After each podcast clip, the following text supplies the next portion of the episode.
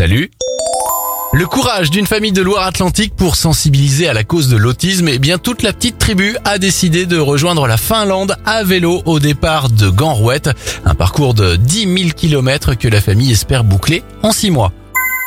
Bonne nouvelle, la SPA de Compiègne dans l'Oise a reçu une tonne et demie de nourriture animale ainsi que de la litière par quatre étudiants dans le cadre d'un projet scolaire en école de commerce.